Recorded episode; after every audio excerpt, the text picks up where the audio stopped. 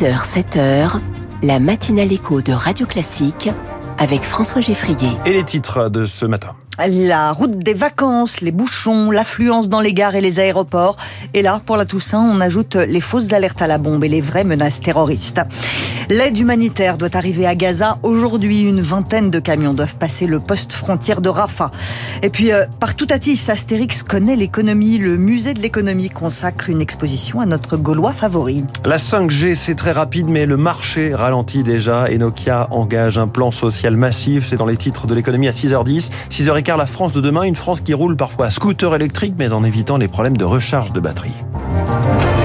Virginie, on en parlait dans la météo, on attend de très fortes pluies dans les Alpes-Maritimes ce matin. Oui, le département est en vigilance rouge, pluie, inondation avec le passage de la tempête Aline.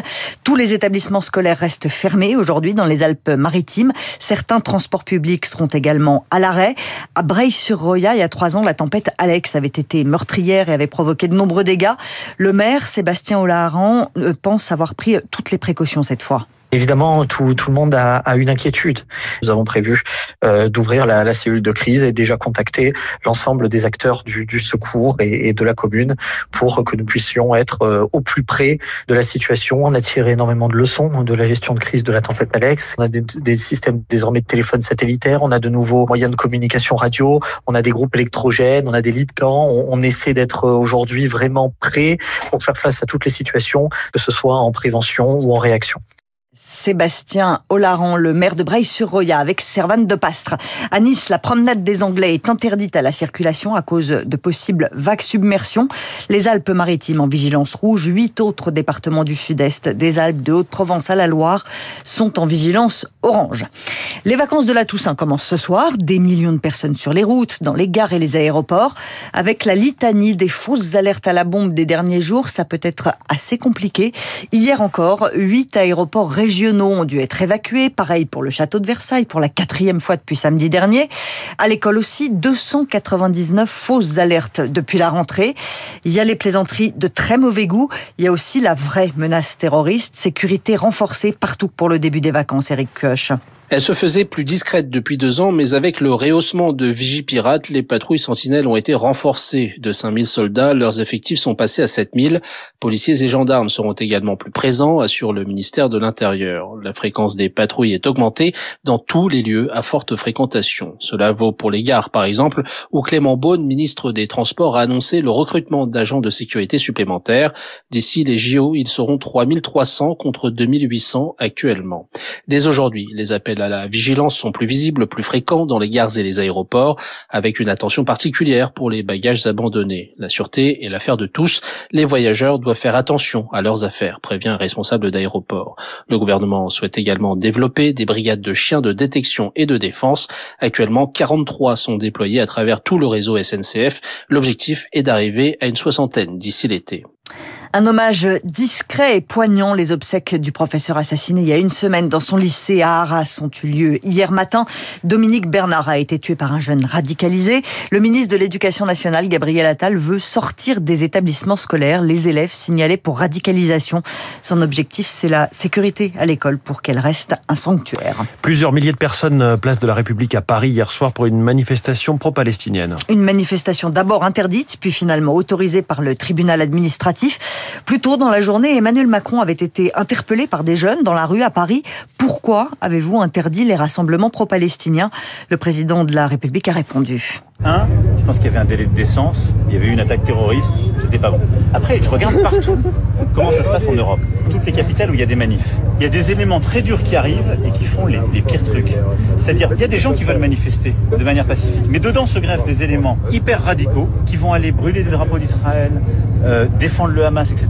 Est-ce qu'on a envie de voir ça maintenant Moi, je pense qu'on a plutôt envie de se regrouper, nous d'avoir une voix qui défend la paix, l'arrêt des hostilités, la lutte contre le terrorisme, mais de manière ciblée et le respect des populations civiles, c'est beaucoup plus efficace que de se déchirer. C'est aujourd'hui que l'aide humanitaire doit arriver à Gaza. Le terminal de Rafah, à la frontière avec l'Égypte, est ouvert. Des dizaines de camions attendent de pouvoir passer. Ce sera au compte-goutte, 20 camions par jour pour acheminer de l'eau, de la nourriture et des médicaments notamment. Frédéric Joly est porte-parole de la Croix-Rouge internationale. Il reste prudent. Pour l'instant, rien n'est gagné. Il faudra que cet accès humanitaire soit pérenne et garanti, en ce sens qu'il ne devra pas un coup s'ouvrir, un coup se fermer, vraiment créer un pipeline humanitaire. Il va falloir voir l'état des routes. S'il y a des gros trous, mais il va falloir boucher les trous avant de faire passer, par exemple, des camions. Il faut voir si les convois peuvent aller partout dans la bande de Gaza, aller là où il y a effectivement beaucoup de population. On peut pas imaginer des opérations humanitaires de cette envergure si des opérations de combat euh, se poursuivent dans le même temps. C'est aux politiques de discuter, de faire en sorte qu'il n'y ait pas d'hostilité pendant que se développent des opérations humanitaires d'envergure. Frédéric Joly avec Marc Tédé. De retour d'Israël, Joe Biden s'est adressé à la nation américaine. Le président des États-Unis cherche l'union nationale et il a désigné deux ennemis, Vladimir Poutine et le Hamas, deux menaces différentes mais qui ont en commun, selon lui, de vouloir anéantir les démocraties. Joe Biden va demander au Congrès américain de financer en urgence l'aide à Israël et à l'Ukraine. Les États-Unis, le Royaume-Uni et l'Allemagne demandent à leurs ressortissants de quitter le Liban. Des affrontements ont lieu quotidiennement entre le Hezbollah et Israël à la frontière. Les Argentins élisent leur président dimanche. Une présidentielle avec un grand favori, l'ultralibéral et libertarien, comme il dit Javier Milei. Son programme, légaliser le port d'armes, revenir sur le droit à l'avortement, réduire les services de l'État au strict minimum. Et dans une Argentine confrontée à une inflation galopante, Javier Milei a une solution miracle, remplacer le peso argentin par le dollar. Ça ferait presque rire les économistes comme Michel Ruimi le taux de change doit refléter la vigueur d'une économie par rapport à l'autre. Lorsque l'on va arrimer le peso au dollar, admettons un peso pour un dollar, ça veut dire que l'économie argentine est aussi forte que l'économie américaine, ce qui n'est pas vrai. Cela mettrait à genoux l'économie argentine qui est déjà en difficulté, elle est en phase de convalescence, et là d'un seul coup, ça sera le coup de grâce entre guillemets, dans la mesure où le peso aussi fort que le dollar, ça veut dire que on risque d'offrir un taux d'intérêt avantageux aux investisseurs, mais qui pose un problème de comment rembourser par la suite cette dette que je vais proposer. Des propos recueillis par Éric Mauban. Javier Milei devrait peut-être lire Astérix pour prendre des leçons d'économie, et je plaisante pas du tout. Dans les albums d'Astérix, notre Gaulois décrit souvent les grands mécanismes économiques. Et à partir de demain, Citéco, le musée de l'économie à Paris, lui consacre sa nouvelle exposition. Reportage de Céline Cajoulis. On va rentrer dans l'exposition littéralement en traversant un livre ouvert. Nicolas Mongeau, muséographe. Ensuite, on rentre dans le, dans le village d'Astérix, avec la palissade, avec euh, des silhouettes de, de maisons. Un village peuplé d'irréductibles Gaulois résiste encore et toujours à l'envahisseur.